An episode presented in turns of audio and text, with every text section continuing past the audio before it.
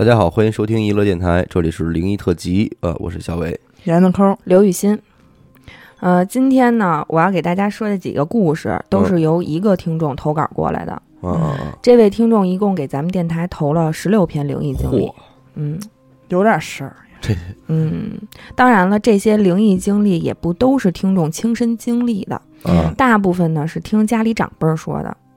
啊嗯，用听众自己的话来说，就是说我这么一大家子，也就是一个家族吧。嗯虽然不是那种啊萨满大仙儿，然后嗯周易八卦什么那种传承的世家，但是祖祖辈辈儿的听众，包括自己接触到的嗯和长辈口口相传的这些事儿，就总感觉这个仙儿啊、灵儿啊的和他们家特别有缘分。密不可分。对，就是这么一大家子吧，遇到了不少事儿。嗯咱们听众是东北人，嗯嗯，家里和这些灵异沾边的事儿要往上追溯，就能倒到听众奶奶的姑姑这块儿。啊，姑太太，呃，也就是还真能给拎出来。哎，没有这个，我特意去百度了。嗯这个也就是听众的太姑奶奶，哦，这是我特意百度奶奶的姑姑叫什么。嗯，因为我确实家里也没有说这么高寿的人什么的，谁也没叫过这个。就是嗯，应该是叫太姑奶奶啊，嗯可能别地儿有别地儿的叫法。嗯呃，据听众的奶奶说，当年太姑奶奶是专门给别人看事儿的出马弟子，哎，哦，哎，有干这个的。有感觉。对，有传承，供的是蟒仙。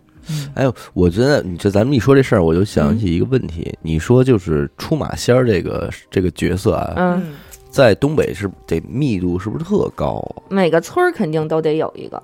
我听那意思好像应该都不止一个似的，得有个俩仨的，就是我感觉啊但是我觉得一个村儿大体上应该是一派。啊，嗯反正至少我看这意思得有一个。因为我觉得东北这个出马仙多什么的，或者说基本咱们听的事儿都是在东北，嗯我觉得特别有道理，嗯特别讲理。因为首先东北这个地方，嗯它就是人杰地灵，嗯，它小动物本来就多，以前都是大林子，嗯，是吧？以前都是林子，这种小动物它本身就多。哎，你还真说这事儿，我还真又想起一个来。嗯，人家呃，这也是我看咱们有某条评论里说的，说为什么仙儿不进山海关？这是当年跟谁打的契约？是刘伯温是什么的？啊，给赶出去的，啊，就是说，你们不许进关。啊，我记得是哪个皇上的事儿。嗯，反正有这么一说法对啊，咱们不知真假。对对对，然后咱们接着说咱们这事儿啊。嗯嗯嗯当时奶奶不是供的蟒仙儿的一个出马弟子吗？嗯村儿里头谁家有个病啊、灾儿啊什么的，盖房起坟嗯都得找太姑奶奶给看看。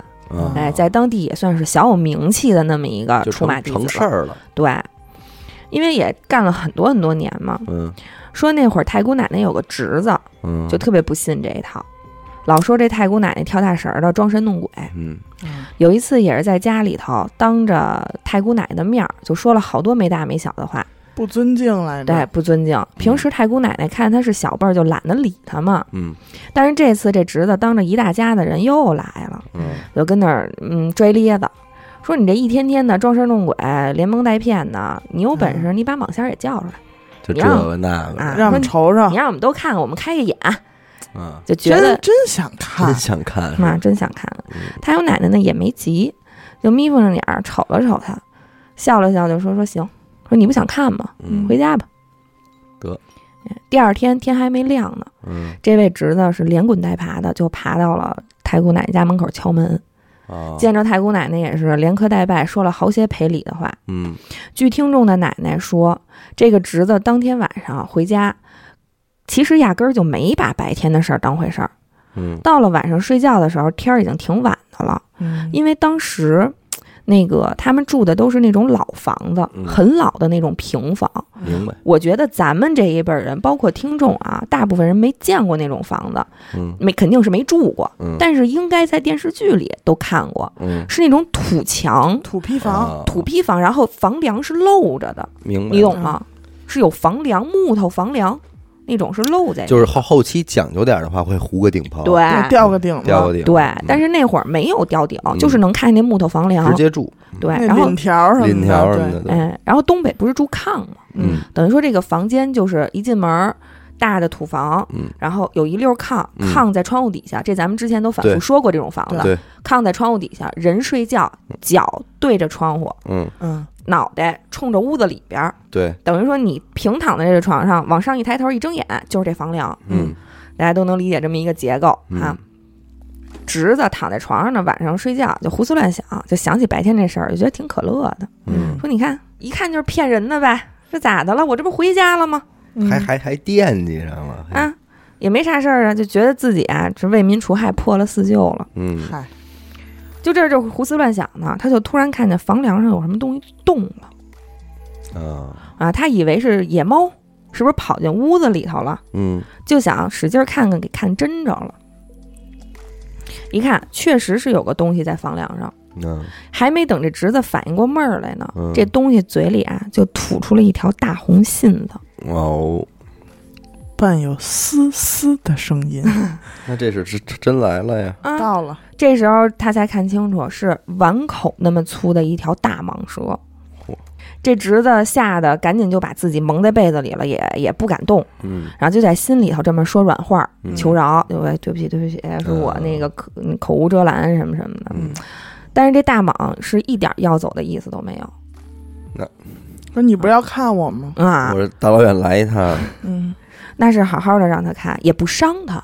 嗯这一宿吧，就围着这个房梁就这么跟那儿转悠，盘着就这么转。我操，哎，有事儿没事儿呢，吐个信呢，没事儿碰他一下这样我就能吓晕过去，这真的啊。他也动不了他也他能动，但是他不敢动。啊，就是这腻歪人这劲儿啊嗯，这得多多吓人，就这一宿，这蟒就没离开他，给这大侄子呢也是吓得就都不行了，那是就最后都给吓吐了，吓吐吐血了都，就吓吐了半宿。哎呦喂，嗯，生真能真能吓吐了，嗯生生就这么折腾了他一宿，所以才有了第二天早上起来天都没亮就赶紧去太姑奶奶家赔不是这么一出。嗯不是你要说这个，原来我不知道我在节目里边说没说过啊。嗯我奶奶的奶奶婆嗯，是干这个的，是啊，也是呃不是干这个，反正家里供着哦保家仙儿。嗯嗯。啊，但是他们好像是没有从事这方面的职业。嗯嗯嗯。保家仙儿是一个蟒蛇，蟒仙儿。就感觉这种事儿在那个年代的人来说，就是挺科学的一个事儿。对。对就是你家要供点什么，这这是太正常不过了。就逢初一十五给他上供，嗯。哦，上供呢就会看，就给他准备一个小盘子，嗯。然后原本特别就是体积特别大的一个蟒，嗯就会缩成筷子那么细，哦是吗？对，就会缩成筷子那么细。这是我奶奶的婆婆跟我奶奶说的。哦然后呢，我奶奶也不是特信，那会儿刚嫁过来，就觉得，反正我没见过，嗯我就不信。嗯后来呢，也是让奶奶婆说说说，那回头让你见见吧。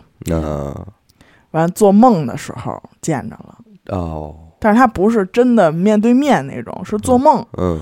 梦见这个蟒嗯。有一个村儿那么大，啊，那么长嗯。啊，然后就是它它的头在村头的树上，嗯，然后它的尾尾巴巴在在另外一头儿，对，哎呦，我的天哪！你刚才说的这个保家仙儿，嗯。要不说怎么说是不进不是一家人不进一家门呢？嗯。嗯这个等于这个大蟒仙就是听众家奶奶家的这个保家仙嘛。嗯。听众姥姥家也有一个保家仙，嗯。而且这位保家仙跟他们家的缘分更深。嗯。听众姥姥家是吉林人，嗯嗯。这些事儿也都是姥姥说给听众的妈妈，妈妈又讲给听众的了嗯，也是传很家宝 对，很早很早之前的事儿。嗯。那会儿还是姥姥小的时候呢。嗯在这块儿，听众没有过多的介绍，但是那会儿大部分家里住的都肯定是平房，嗯，对吧？一个小院儿有几间北房，东西厢房、对。嗯。这种，对吧？家里人一般都住在北房里头，东西厢房呢就做客房、仓库、杂物厨房嗯对，什么这种这种嗯，一般家里都是这么一个结构啊。嗯。堆着的，对姥姥家的其中一间客房门后边儿，就老趴着一对儿白狐狸，哦。哎，是一对儿，也就是两只。嗯这个狐仙的等级和颜色有没有关系？我我是不太清楚，但是我记得谁说过来着，说说我说的那是黄爷爷，对、嗯你说的，说嗯黄爷爷的等级可是和颜色有很大关系的，说是十五年也不二十年长一根儿长一根儿白毛。毛，所以那天阿达说他自己看见了一只白色的黄鼠狼的时候，通体白啊，我第一反应我说你肯定看见谁家貂儿跑出来了，因为纯白太难见，太难太难得了。一般就是说胸口有一撮儿有一撮白毛就挺不容易的，挺不容易了。嗯，这是两只通体雪白的狐狸，狸，嗯哎，特别漂亮。嗯那会儿姥姥也没，因为姥姥小，嗯，所以没特别拿这两只白狐当事儿。因为打小这两只白狐就在家里头，和家里人呢相处的也都特别融洽了。啊，就有点类似于宠物似的那哎，我刚想说呢，真的嗯说点大不敬的话啊，嗯就有点类似于家里头养的神兽嗯那种感觉咱不能说呢太那什么的了，对对对吧？反正就是这种感觉。嗯。家里人呢也是好好的供奉着这狐仙。嗯。狐仙呢就是隔三差五接长不短的就跟门后边趴着，也不是天天在啊，嗯。不是说就固定在那儿待着，嗯，反正就你两三天就能看见他就跟那儿待着呢，嗯。就爱往那儿一趴，也是真拿这儿当家了。是。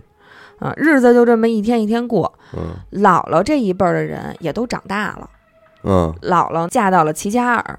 嗯。姥姥的哥哥，也就是听众的舅爷，舅爷。哎，因为工作的原因就搬到内蒙。都不近，啊，都是这这吉林那边跑齐齐哈尔，这就奔奔黑黑龙江了，就是黑龙江齐齐哈尔嘛，对呀吧？那边跑内蒙，内蒙都不近，都不近，嗯，就都走了。嗯。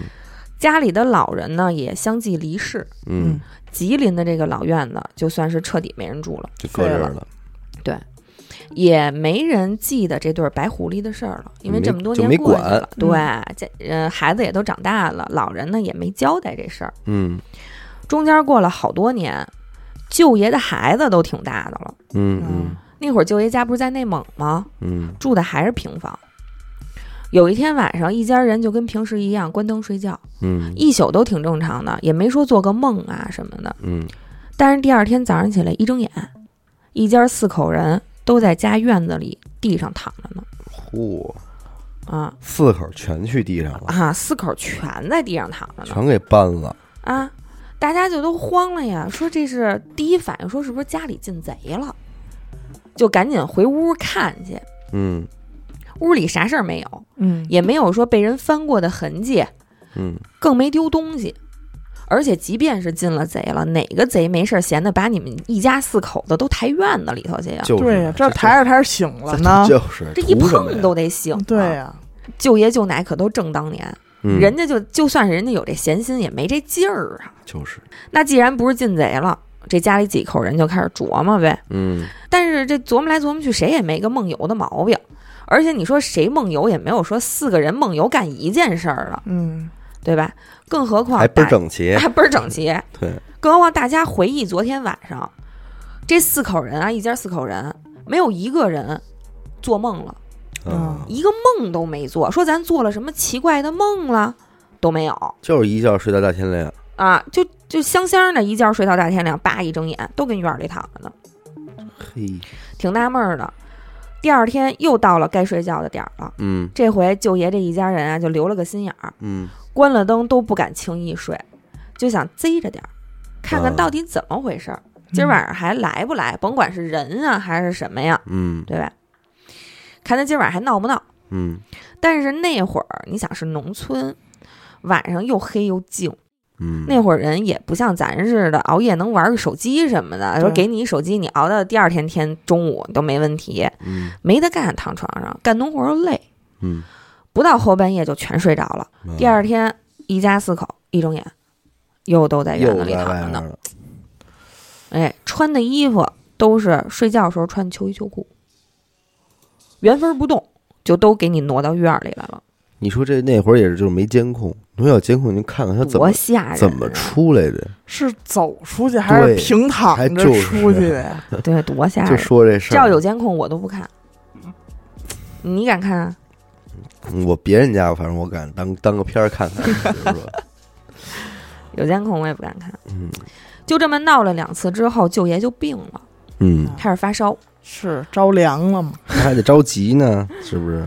嗯，去医院也查不出个所以然，嗯退烧药啊、消炎药都吃了也不顶用。嗯烧得迷迷糊糊的时候，这舅爷就半坐在床上，开始说上胡话了，有声音明显就不是舅爷原本的声音，上身儿了，变调了。上来了，这舅爷一张嘴一说话，奇奇怪怪那种声音，就把嗯一边伺候这舅奶给吓坏了、嗯嗯嗯，啊！舅爷就说：“说你们一家人还记得我们吗？哦啊跑这儿质问来了。你们家人说搬走就都搬走了，哦也没个人管我们。哦，你瞅瞅，我这回我跋山涉水的领着这么一大家子来找你们嚯，啊，还得是一大家子来嗯，说今天我们找到这儿嗯，就没打算带走了。那就甭走了，嗯，说这样，嗯。咱们这么多年的交情嗯，是世世交了，嗯。你安顿好我们这一家，嗯。我们还保你们一家的平安。哦，那就安，赶紧安顿吧，嗯，那是肯定的呀。说完，舅爷就晕了，就就是因为本身就迷迷糊糊的，就又睡着了。嗯过了一会儿，这舅爷醒过来，舅奶赶紧就把刚才那话都学给舅爷了，嗯嗯。他自个儿也不知道啊。因为舅奶不知道他们家有狐狸这事儿，啊，你知道吧？就得给给舅奶说一说一蒙圈，嗯。然后舅爷这时候才想起来，小时候家里有这么一对白狐，嗯，琢磨应该是这么回事儿，然后就跑不了了，啊，然后就赶紧吩咐舅奶准备各种东西，算是把这个仙位给接下来了。因为他也是，他他还挺聪明，他不找这家那姑娘去，他找这家这儿子来了，嗨，啊，是不是？可能是觉，因为老一辈儿那种可能就是还是儿子当家，嗯，对，而且为什么不找姥姥呢？那可能还有别的原因，是吗？哎，一会儿再说啊。嗯嗯嗯，反正舅爷呢是接下了这个仙位之后，等于就在内蒙的家里继续供奉着这两位狐仙，嗯牌位立起来，舅爷的病就算是好了。妈，嗯，一直到今天，这舅爷家不管搬到哪儿，都带着这个狐仙的牌位，嗯，日子过得也是红红火火，没再出过任何一件邪事儿。挺好。挺好，是嗯保家仙儿，人家就跟你缘分就这么深，你小辈儿我也不怪你，嗯该履行责任履行责任，嗯我觉得还挺感动的。嗯，对人家，跋山涉水从吉林追到内蒙，找到内蒙了。真行，嗯，为什么说这个狐仙没去姥姥家？可能还有点别的事儿呢。嗯是听众还讲了几件关于姥爷的事儿。啊，哦，嗯，因为姥姥是嫁到齐齐哈尔的。嗯据听众说，姥爷看起来就是那种长得挺凶的那种人，就有点不怒自威那劲儿。嗯，然后他又长了一对儿弥勒佛那种耳朵，大耳朵。哎，大耳朵，耳朵倍儿圆，底下那耳垂儿当啷下来，特别圆，特别大那种。有福啊，让人特想捏一下那感觉，啊！而且还是年龄越大，耳垂儿就越大，嗯，特有佛像。嗯，其实好多人都是这样，对。他小时候不显，越老他越奔那儿去，对，嗯。然后有一年呢，那会儿听众大概是十岁左右，嗯。姥爷家有一个邻居的孩子，嗯。跟听众差不多大，也都是嗯。十来岁的小孩儿。嗯，小伙伴儿，对，这孩子呢，早两年在林子里头迷过路，因为齐齐哈尔嘛，也是呃那个东北的那种嗯。独有的那种大山林那种，嗯。嗯。在林子里头迷过路。当时呢，是让一个小狐狸给带出来的，哦。就是哎，就是那他就迷路，正跟那儿找找不着呢，正跟那儿正哭害呢，前面出现一小狐狸，嗯。也不也不找他了，也不跑，就看着他站在前头。嗯。然后这小孩往小狐狸那儿走两步，嗯。这小狐狸就往前走两步，又回头等着他，给他带哦。带，哎，带路，嗯。带，路，就这么一步一步给这小孩从大林子里头就给带出来了。你这真好，这是谁？这是听众邻居家那小孩儿，哦哦哦，就是他那个小伙伴儿。明白了明白了，打那儿以后呢，不是从林子里出来了吗？嗯，打出来以后，这孩子就能和这位狐仙对话了，哦等于说这小狐狸是有修行的。找他来了，对，找他来了，那也看是有上他了一定的有一定缘分，有一定缘分，嗯是，是看上他了。这小孩儿也就给这位狐仙当了出马弟子嗯，十多岁一小孩儿，啊。这事儿不分年龄大小，，对，真是。对好多都是小孩儿，你就开了开了这个窍了。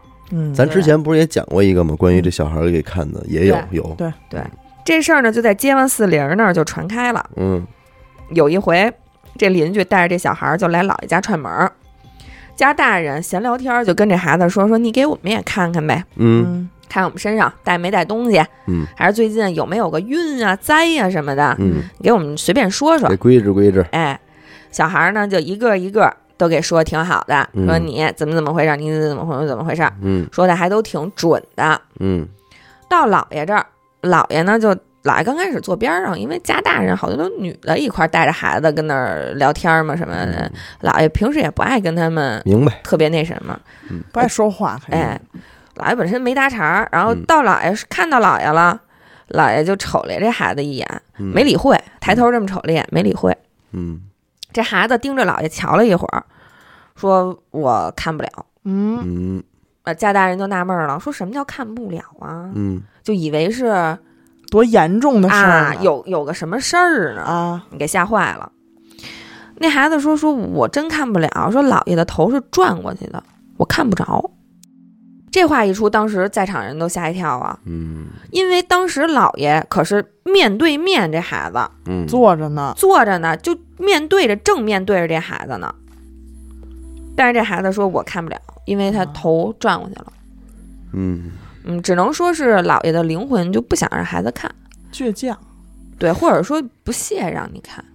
啊，那看来这老爷是真是有点来历，就是你别看我。嗯。嗯，看什么呀？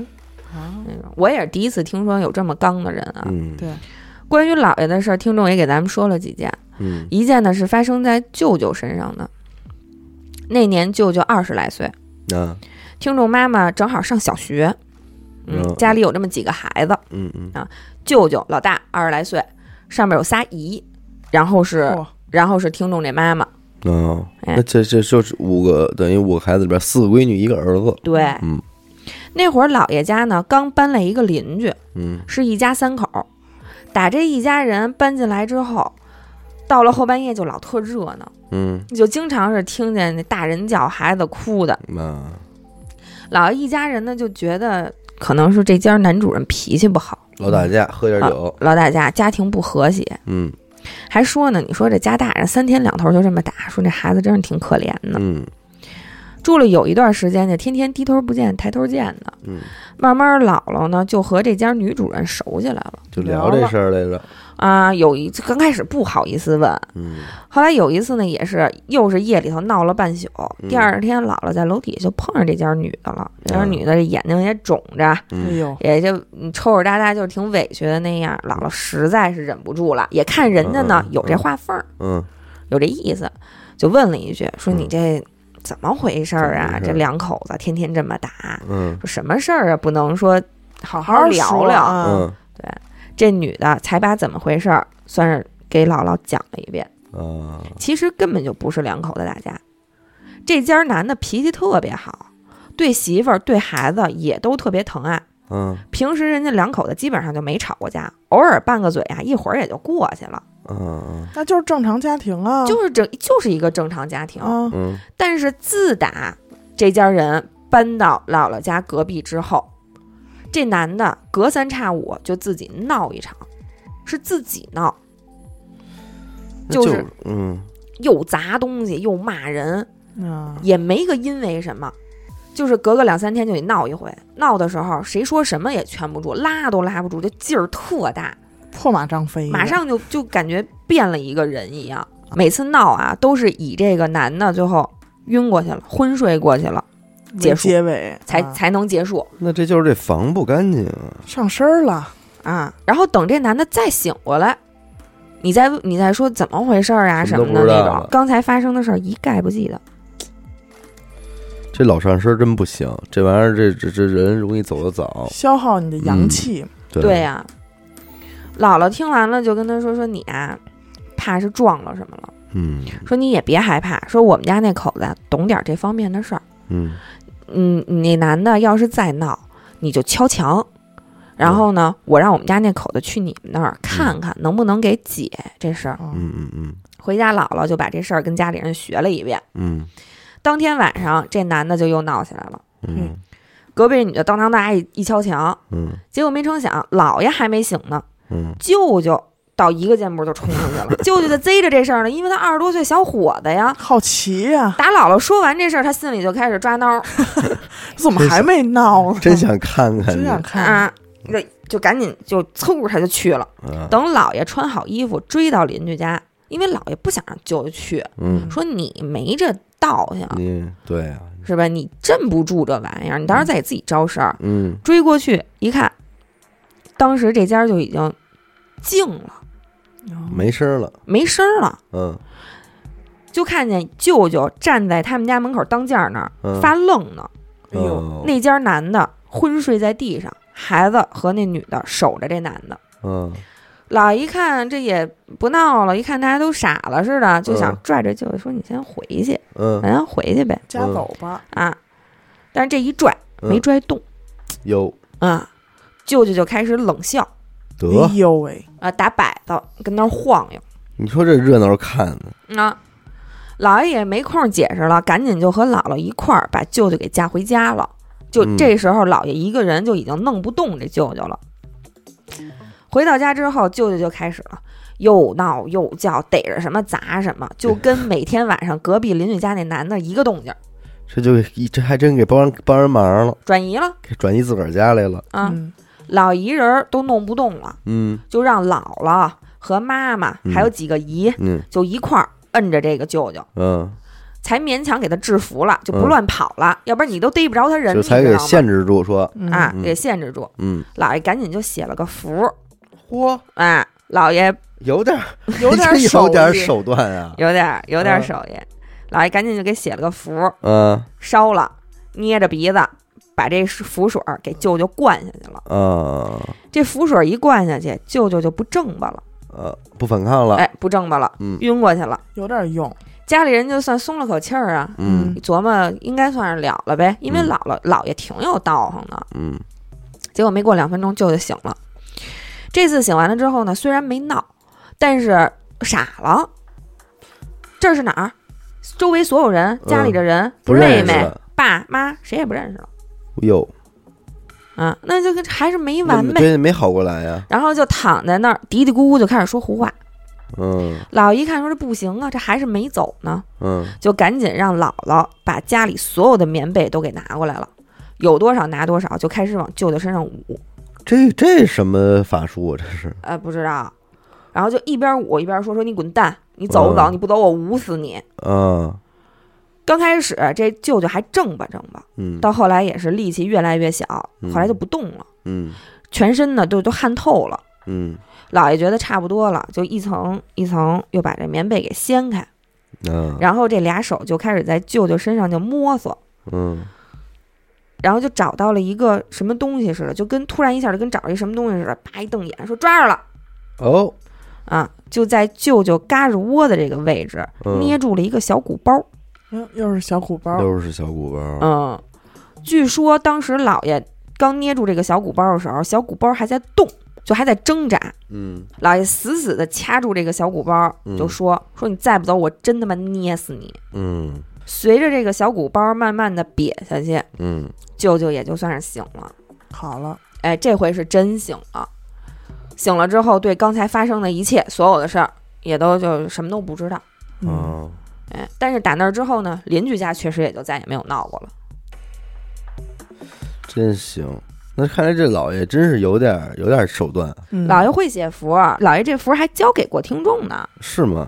但是听众听众自己都说，说我小时候没觉得姥爷会写符有什么，啊，说因为我打小他就会写，我以为家里谁都得有个，谁家都得有个人会，只要是家里的老爷就得会写，都得有这个本领。啊。嗯。所以老他也就没问姥爷为什么会写这符，没觉得可能是一传奇的经历。啊，但是老没姥爷准就觉得是他姥爷教他的，对。姥爷的姥爷教他的，对。对，但是后来长大才反应过来，但是姥爷已经去世了，啊，所以这也是听众失传了，失传了，没失传，嗯。听众会写，会写啊，会交给他了。姥爷也是属于那种人很胆大的，嗯。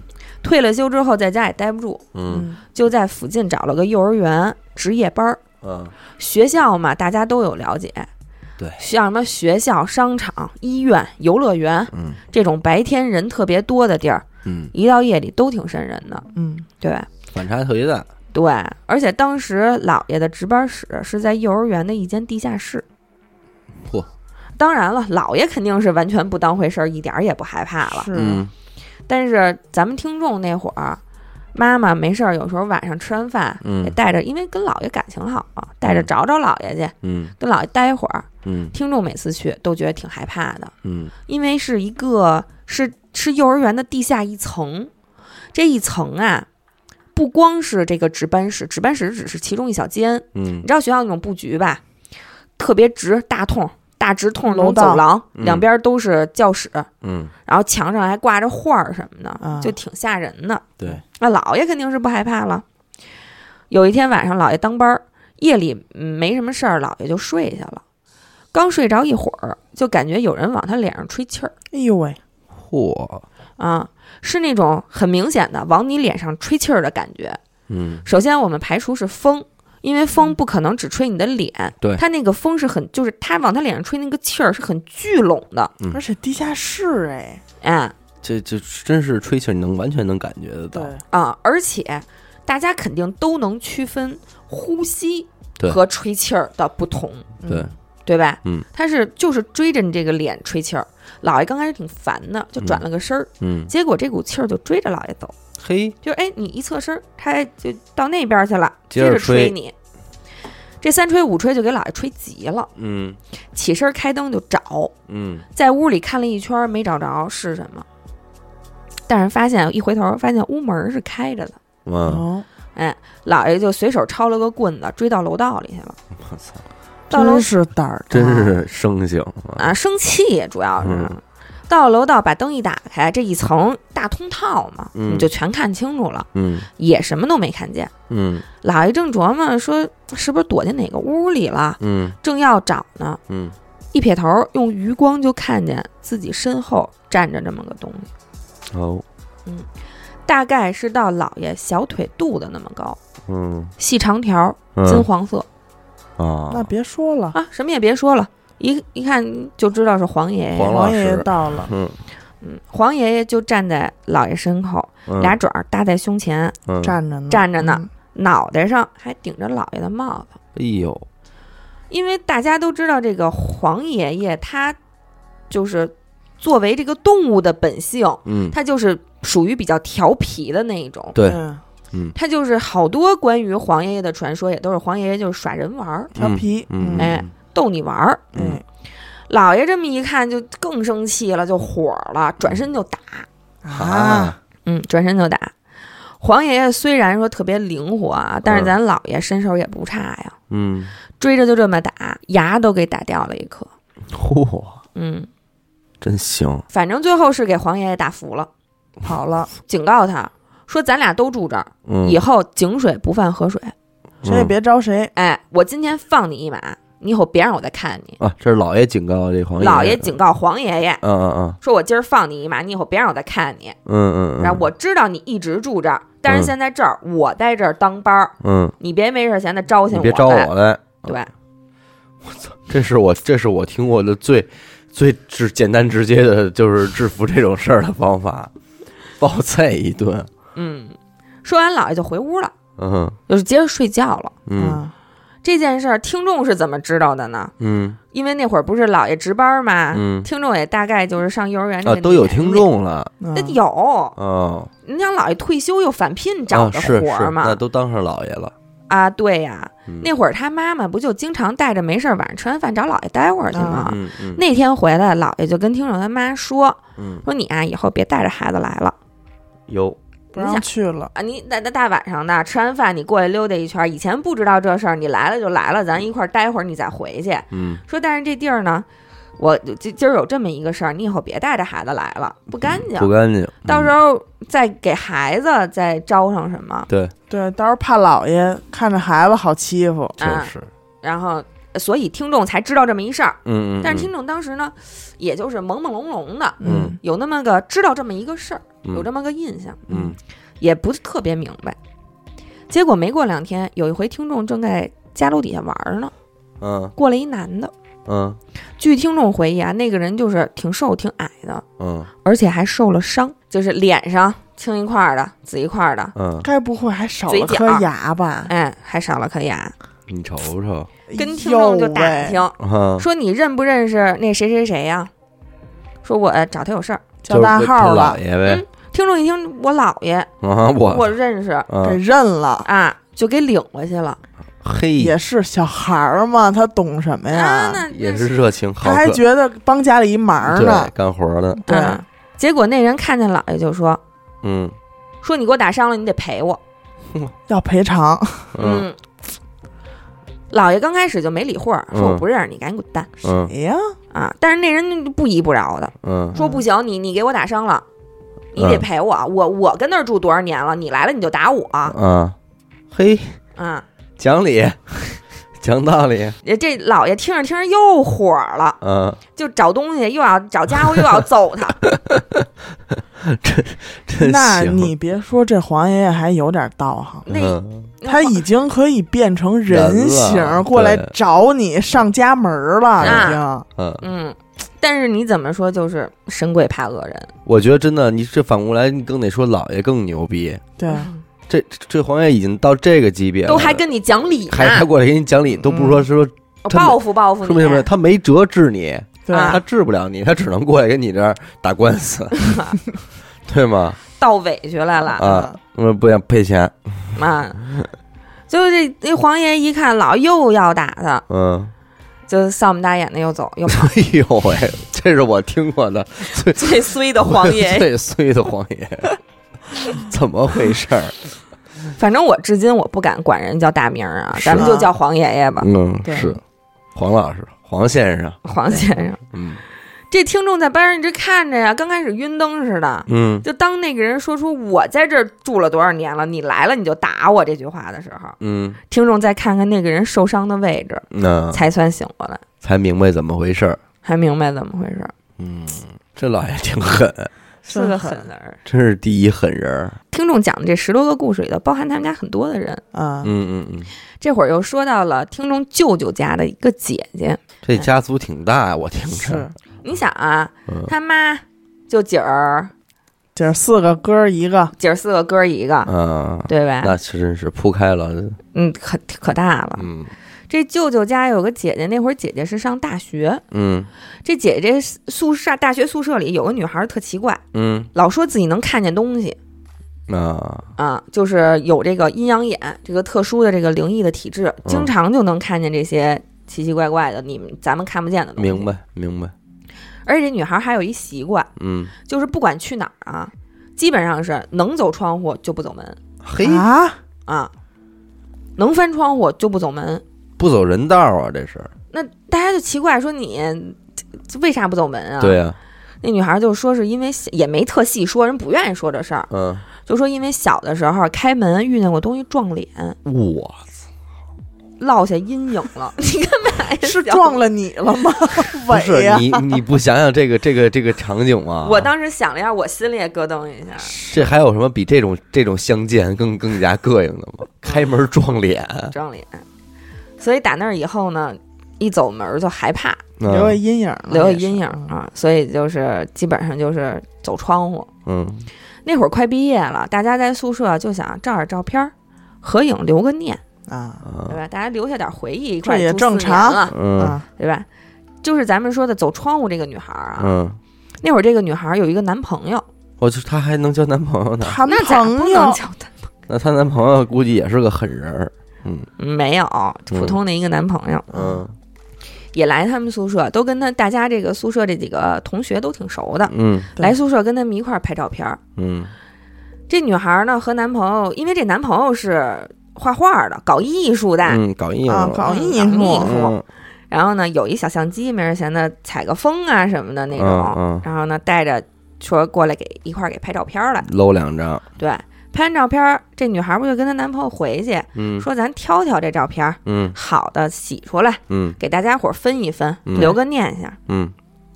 就在这个女孩儿洗完照片儿，就跟那儿挑的时候，嗯，就看见了两张有问题的照片儿。要说这个女孩儿从小到大嗯，见着的东西应该不少了，不对少，也害怕了，因为毕竟是你每天都生活的地方，对，对吧？这两张照片是什么呢？其中一张照片是这女孩儿和她男朋友嗯，在宿舍里的一个自拍嗯。合影，俩人俩大头。嗯。这张照片是这个女孩儿拿着相机拍的，嗯嗯嗯。离得比较近，嗯，头占到整个画面的比例也比较大。明白，不对劲儿的地方在哪儿？嗯。是这张照片上，她和她男朋友的头之间嗯。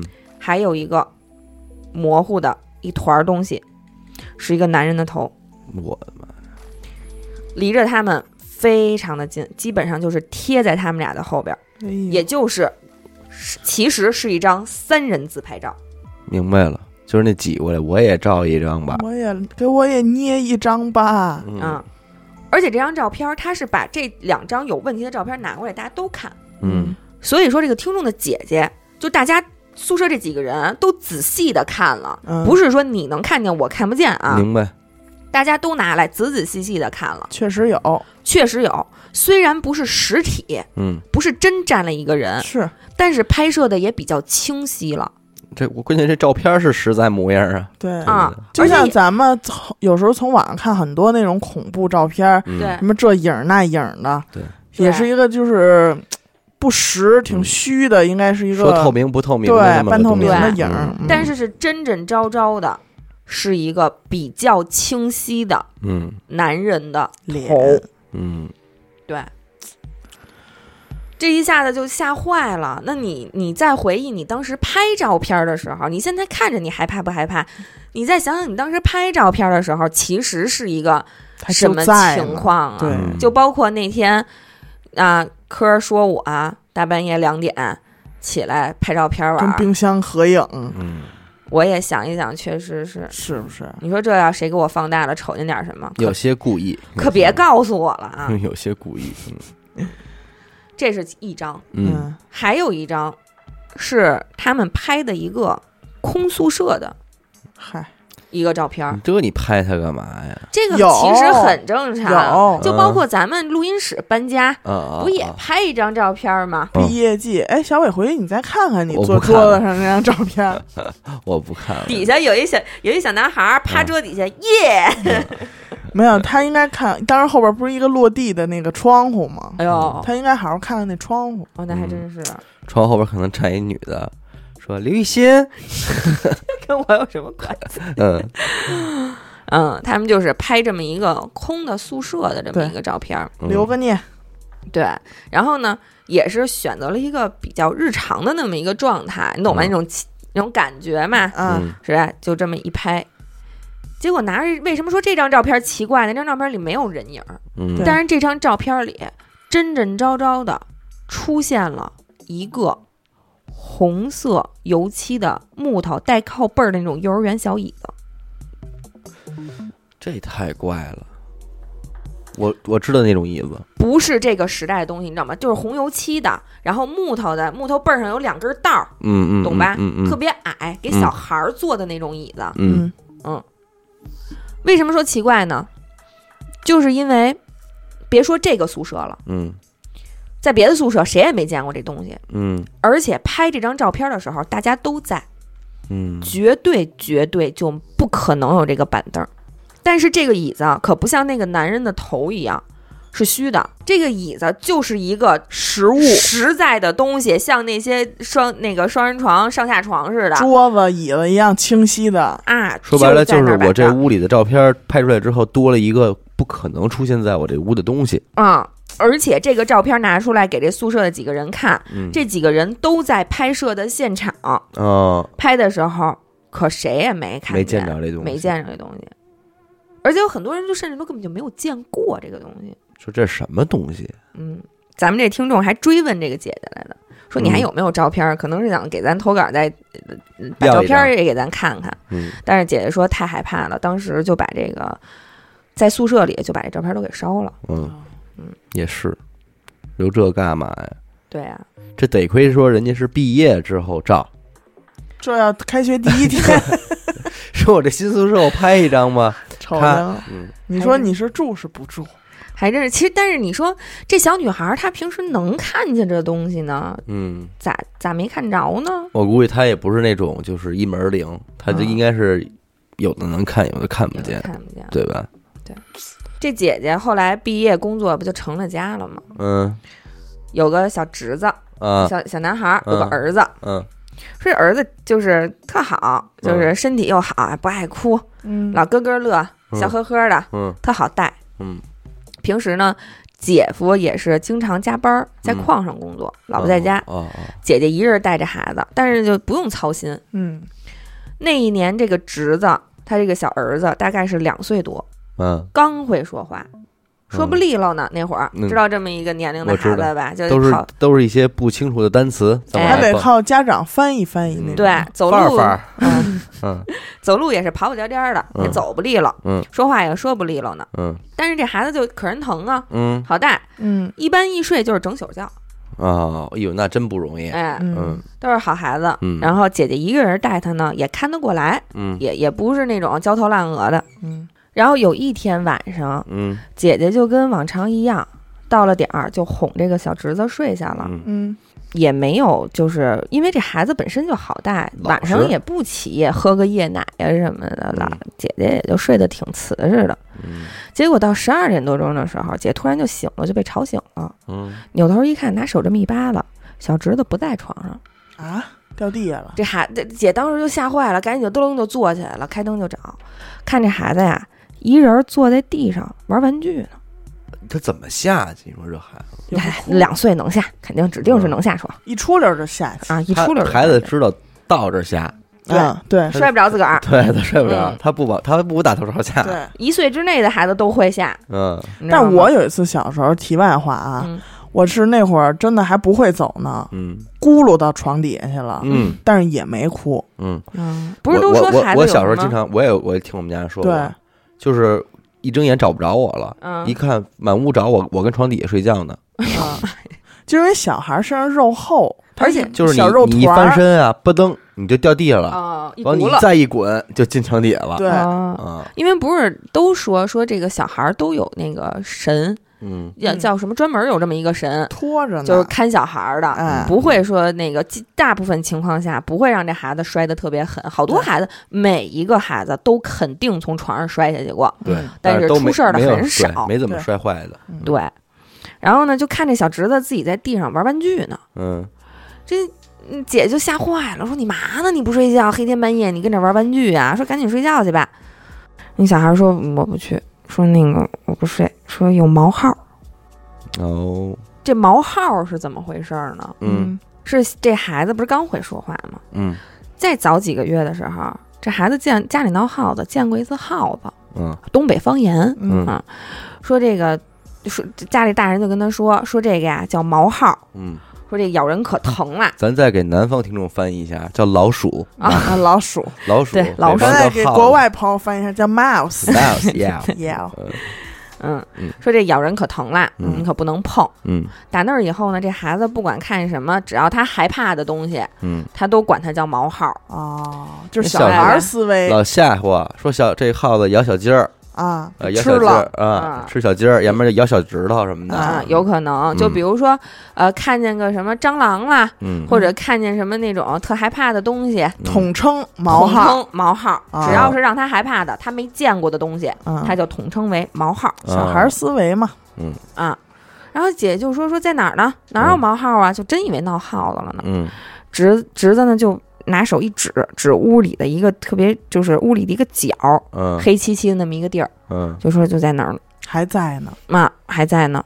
因为那个时候，咱刚才咱们也说了，姐夫经常加班儿，是在矿上工作的，所以一般就是姐姐带着这个孩子一个人住。娘儿俩跟娘儿，俩，嗯，啊，遇到这种事儿，姐心里也挺打鼓的，嗯就赶紧就把大灯开开了，就就就找，就嗯说说你看没有毛号，嗯然后呢说是走吧，咱们睡觉吧，你看真没有。嗯这还小侄子看了一会儿呢，也没没再说什么，嗯说但是也不上床。嗯然后姐就说说那咱们开灯睡行不行啊？嗯小侄子就答应了，啊，嗯，不让关灯了，不让关灯了。接下来这几天，小侄子是每天起夜都自己下地这么玩，重复这个场景了。哎，一上床就说有毛号。哦，到了后来，只要到了睡觉点儿，姐姐一要关灯，小侄子就不让关灯了，说不关灯，不关灯，有冒号。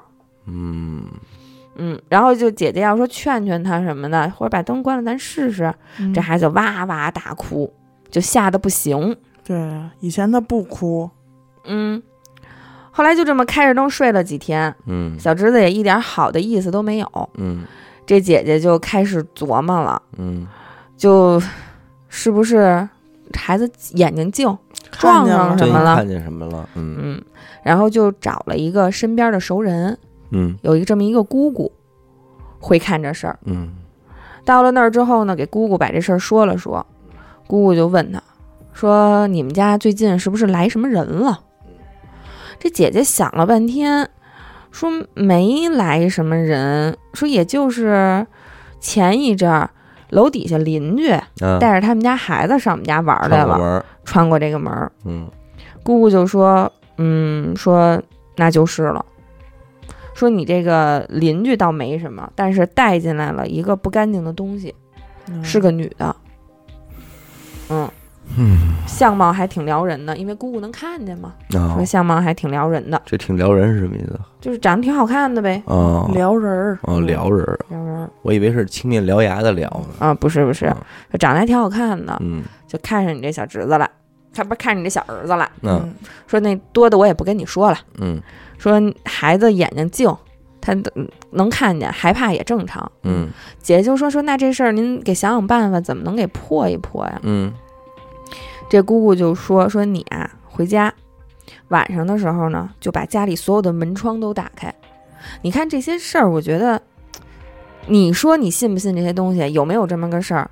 这些处理方法也都非常相通，对，嗯，包括刚才那捏一鼓包，这个把门窗都打开，嗯咱那个电视自己开的事儿也是前几期讲的那个嗯也是让你把门窗都打开。嗯然后呢，但是这个呢，就是你把门窗都打开之后，再折一个柳树枝儿，嗯蘸上点水，嗯，在家里呢掸一遍，就挨个角落的这么哎，掸掸水，哦，一边掸一边你再念叨几句，说您赶紧走吧，说别在这儿吓唬孩子，咱们也是远日无冤近日无仇的。嗯然后呢，就是您也是网开一面，别在家，别在我们家待着了。嗯嗯你做完这一套之后，再去烧一点纸，嗯，再给念叨念叨嗯就行了。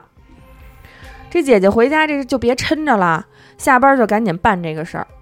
办完了之后呢，第二天就又到睡觉点儿了，姐姐就就就试试呗。其实心里也挺忐忑的，就假装跟平时一样，挺正常的。嗯哎，关灯睡觉，孩子没事儿了，有不哭不闹，哎，就跟平时一样了，该睡觉睡觉，该什么什么的。嗯这姐实在没忍住，嗯我问了他一句，说那个今天咱们好好睡觉吧。嗯那就想抻着这个茬儿，就嗯那意思，你还有没有啊？还有毛号没有啊啊？然后那小男孩特高兴，说说嗯好，说那个今天我乖乖睡觉，今天没有毛号了。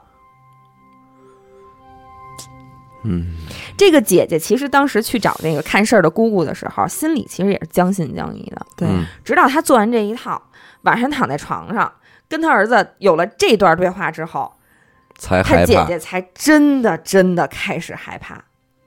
这属于后怕了。因为这这是验证了呀。嗯，凿瓷实了，他儿子可不知道他白天干什么了，对，他之前干什么了，嗯，是怎么回事儿。但是他儿子就说说啊，很好，今天没有冒号了。真是，就是他可能回来再干这些事儿的时候，他都没觉得对怎么着，嗯，对，就是抱就是抱着试一试的这个死马当，活马医，有人给我出了这么一个招儿，我就这么办，嗯，真是，对吧？就包括比如说你说我这个眼睛的这个事儿，嗯比如说我找谁谁谁给我看了，他跟我说说是怎么回事儿，嗯说是谁怎么我啦。所以你怎么着？嗯这个时候我其实都是那种哦，是吗？感觉像是在听一个故事。嗯如果有一天有一个人跟我说说行，我给你做场法嗯这件事儿，我给他劝走，嗯然后他当他给通知我说，哎，行了，做完了，嗯，我眼睛突然好了的时候，就这个时候才是就奇妙了。真的害怕的时候。是，反正你眼睛这事儿，你也得得感谢这个广大听众。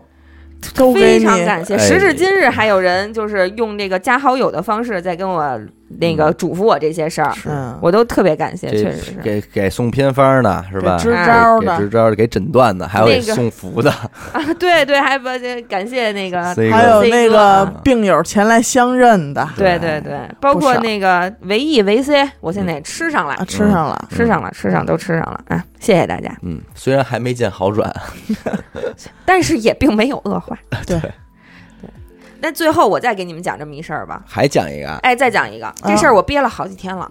嗯。打我拿着这故事，其实我特想跟你们聊聊这事儿，啊。就包括那天老胡来，嗯咱们跟这儿聊那么半天回民回民的事儿，嗯。我都特想说这事儿，我就忍住了。啊。我说我今儿再跟你们说这件事儿。嗯嗯嗯。这是这么回事儿，也是老爷的邻居发生的这么一件事儿，特别短啊。嗯。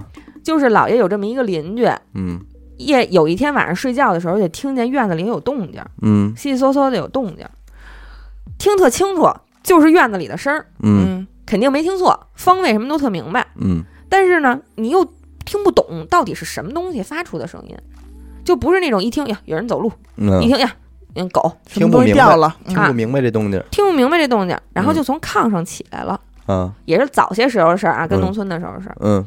从炕上起来就扒着这炕沿儿往窗户外边看，嗯。一看就看见这院儿里啊有一白布袋子，嗯。类似于那种大号的面袋子那种感觉，你懂吧？嗯。面口袋，白布口袋有嗯。就有这么一个东西，嗯。就这么一天晚上，嗯。虽然看着挺害怕的，嗯，但是也不知道是什么，袋子干嘛呢？就在院儿里待着呢。那那他也不会出声啊？啊，那不知道为什么就有声儿，这袋子没动，不是那袋子来回走呢，就在院子里有这么一撇袋子着呢，啊，撇着呢。嗯然后这这女的吧也挺害怕，也挺纳闷儿的，嗯但是呢，你又说不出个是个什么东西来。嗯第二天，因为老爷这个也算是名声远扬了，嗯嗯是吧？都都请来，都知道这嗯，会老写符，老爷哎有有这方面的道行，有特长，哎。第二天就把这事儿跟他姥爷学来的，嗯嗯说那个啊，大哥，你看我昨天晚上我就看这么一袋子，你说这是不是怎么回事儿？嗯是不是我们家也进什么东西啦？嗯还是怎怎么着？嗯老爷就想了想，说可能是进脏东西了吧，但是之前没遇着过这样的情况，因为这袋子也没说进来，嗯也没说对你做什么，对，对吧？你就是就这么看见了，然后第二天早上起来又没了。老爷也没说出个所以然来，也没给什么就是建设性的意见，因为之前也没碰着过这事儿。嗯嗯这事儿就算这么划过去了。结果，这个邻居这女的，转天一早就没再醒过来。哟，啊，就头天还跟老爷这儿说话呢，啊，就是怎么着啊？第一天晚上看见的这个白袋子，第二天早上起来跟老爷学的这个嘴，第二天嚼的舌，睡觉，这天晚上再睡觉，第三天早上起来就没再醒过来。这人就没了，嗯，平时也是健健康康的啊。不他妈吓人，啊。然后就是，但是医院给出来就是心脏病突发。对，但是你说这个心脏病突发这个事儿本身就是不不是那嗯什么对，他就很随机嘛。嗯，对。你像，因为你像我爷爷奶奶走开死亡证明，只能给你开这个，对，因为你你说不上来啊。就是不知道为什么嗯，就只能开这个，因为他要是活着，他心脏肯定就跳，那心脏不跳了，那就心脏病突发了，没别的事儿，那就突发吧，是，讲理。对吧？嗯。后来姥爷也去参加了葬礼，嗯。到了葬礼上，姥爷才算是有点醒了，啊。才算有点明白这事儿。嗯到了葬礼上一看，这个葬礼和姥爷平时参加的葬礼不一样，嗯。因为这位女邻居是一位回民，嗯，啊，而回民下葬的规矩是什么呢？裹上。是拿白布裹上。哦，就头一天白布就到位了，嗯，来了，给你报告这个事儿外边规着呢，啊，准备开始裹了。嗯，哎，那你说咱回民遗体告别的时候，不会是给裹好了再告别吧？这事儿我问过老胡，嗯。回民是这样的，嗯。就是去世了之后，他也给你化好妆，嗯。然后规置好了，嗯。然后拿白布都给你裹上，嗯。因为回民时至今日也是土葬，土葬，嗯对，然后有几个阿訇嗯。给你埋没有棺材的，嗯，就是这块白布是没有棺材的哦，啊、等于这布就是棺材本身了。对，嗯。哦给你顺下去埋上土，哦，没棺材，哎，对，那他们穿寿衣吗？哟，这我好像还真没问。是寿衣外边裹白布，还是？我我就想知道他在这遗体告别的这个时候呢，嗯，遗体告别的时候呢，他们好像不是没有这个，就这套流程可能就有也有也可能有有出入哦。那种。反正我就知道，回民是没有棺材的，而且它嗯就是裹一块白布，然后顺到这个搁土里坑对里边一下土埋。对，几个阿訇给弄了。而且回民，而且后来就是就了解一下嘛，查了查，回民还有这么真是有这么一个讲儿，嗯，说你要是做梦梦见那个白布袋子了，你你就是到点儿了。大就到点了限将至？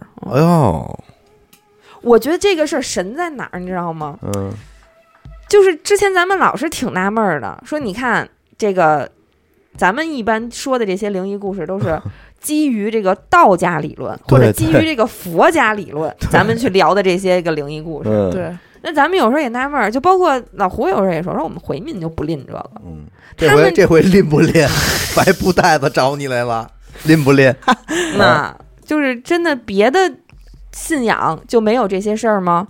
看来也有。嗯，我跟你说，就冲老胡，你就得老得得罪人。为啥呀？你想想，人那正烧纸呢，他非得过去乖的人家去，讨厌，给听众给听众叨唠叨唠这事儿 是不是老胡啊？啊。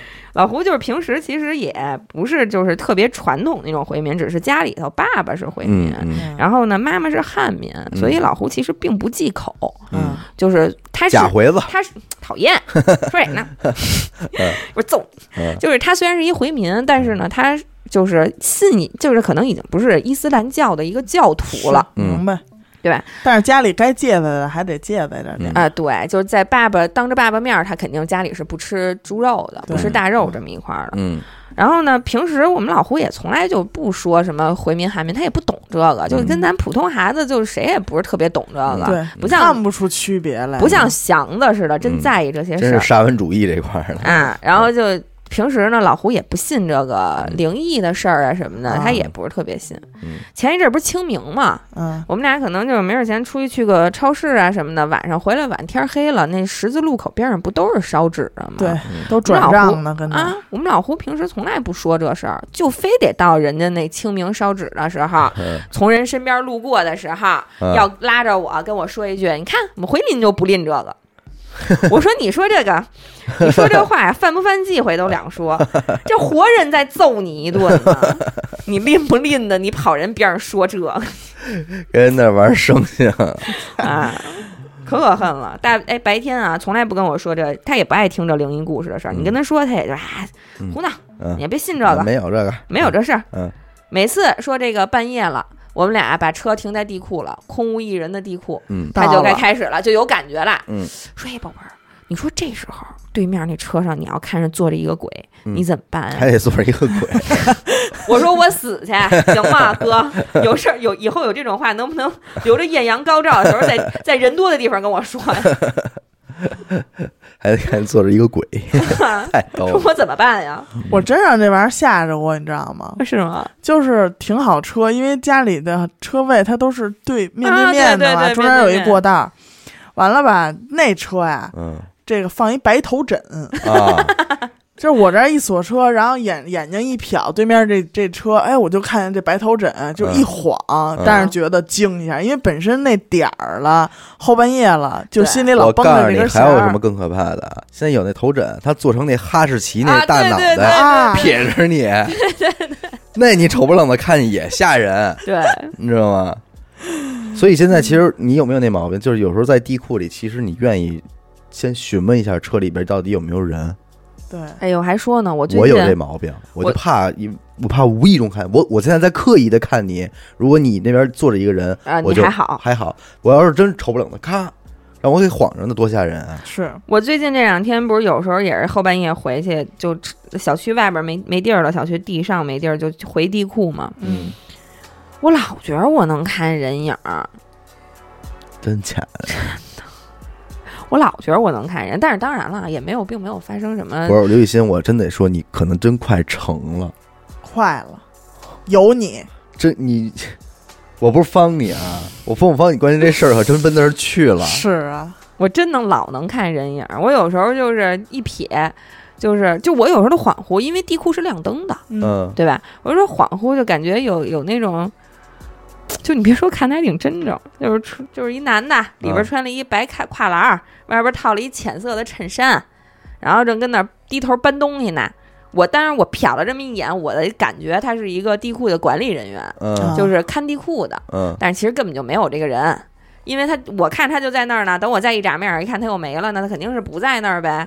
我就我当然我一直觉得是我睡太困了，太困了哦。然后昨天还是前天吧，行吧那你就这么骗自己吧。五点多钟回去那回也是一撇头，感觉是两口子嗯，一男的带着一女的，嗯停完车正往外走呢，那感觉啊，嗯就其实就是一眼的事儿啊。嗯但是给我的感觉就是这么一个，然后那男的穿的也是穿了一个条纹的衣服，嗯然后呃浅色的裤子，嗯，拉着一个小女孩，比他矮半头。那我没看清那女的穿什么。能看这么真着，那就开始了。你真的到你成那一天，我绝对不会再让你录灵异了。为啥呀？我觉得这肯定就不太好了。你要自我都给你说嘞，嗯，我跟你说，成了，真小伟真是不是要成啊？他能看得这么清楚，他已经比现在很多已经从事这个职业很多年的人要看的真着多了。的多了，对，为什么有的时候我去看啊，这不包括看香什么的，嗯，他看年头长了，他就没有刚干那会儿看的真着了，嗯他就只能说我就看着大概是一男的，啊，嗯，或者说大概是一女的。但是像这种白色跨栏背心儿，外边又嗯套一浅色衬衫这种，发型我也都能看。你呀，你真的，你回头没事儿，你自个儿探索一下。我怎么探索？就是你，比方说你你坐在家里啊，然后你闭着眼睛，你就感觉去看去，去感觉。你看你什么时候能看见。但是你看见了，你也你别跟我们，我刚要说，我说你看见了，你也别跟我们说，你知道吧？看你也别跟我们说，说了可能也对你也不好，你知道吧？但是你说说成了，年纪干说小伟我成了，咱就不不录了，我就退出娱乐电台。咱就不录。呃，你就退出这个灵异这档栏目就完就完了，对，啊，咱们也就不说他们了，是不是？我不知道，我觉得就是我太困了。你不是你要真成了，你干这行吗？啊，刘姨怎么着？刘姨 已经有称呼了，专属的称呼。刘姨，不干不干，对我也建议你别干，咱就成了，咱就成了，咱咱不干，是不对是？嗯我想法儿给他关上。对，行吧，感谢您收听娱乐电台啊，这里是灵异特辑。我们的节目呢会在每周一周四的零点进行更新，关注微信公众号“一乐 FM”，扫码加入微信听众群。我是小伟，严的抠，刘雨欣，哎，刘姨啊，我们下期再见。拜拜。再见，刘姨。嗯。